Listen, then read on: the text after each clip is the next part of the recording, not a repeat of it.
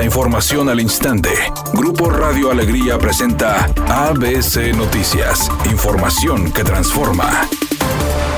El director de agua y drenaje de Monterrey, Juan Ignacio Barragán, alertó este jueves sobre el periodo de crisis que vendrá en la zona metropolitana, debido a la falta de agua en la presa Cerro Prieto, indicando que lo que se perderá son siete días, cerca de 700 litros por segundo, y asegurando que este periodo será breve de 10 a 15 días, pero no se modificará el programa actual. Por otra parte, el funcionario estatal detalló que aún no se registra un consumo alto a consecuencia del calor y aclaró que los sectores que tienen mejor abastecimiento son variables debido a factores como la cercanía a fuentes, más bajos y pozos que trabajan 24 horas. Además dijo que todavía no se han registrado las lluvias de julio, no obstante en la región citrícola se logró que del promedio de precipitación media, que es de 88.6 milímetros, durante el mes de junio se alcanzaran 107 milímetros de lluvia.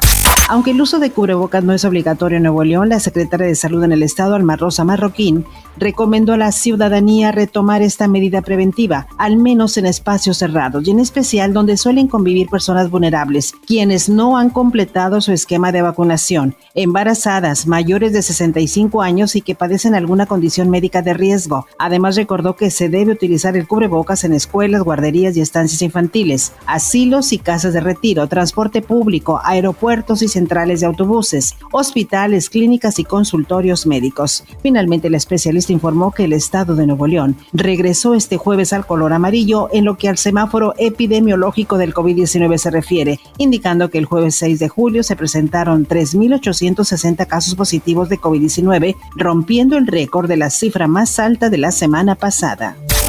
El INEGI informó este jueves que, de acuerdo al Índice Nacional de Precios al Consumidor, la inflación en el mes de junio se elevó a 7.99%, que representa el nivel inflacionario más alto en México desde enero de 2001. Dijo que el crecimiento de la inflación es por presiones en los precios de los alimentos procesados y alimentos frescos, así como por el incremento en los precios de productos agropecuarios que son principalmente los que han encarecido la canasta básica. América. Editorial ABC con Eduardo Garza. Ante el alza de casos de COVID-19 en el país, el Seguro Social abrió el programa Permisos COVID 4.0 para incapacidades en línea. Es poco lo positivo que hacen, pero no lo difunden. La mala estrategia de comunicación de las dependencias federales provoca que las cosas buenas no las conozca la gente.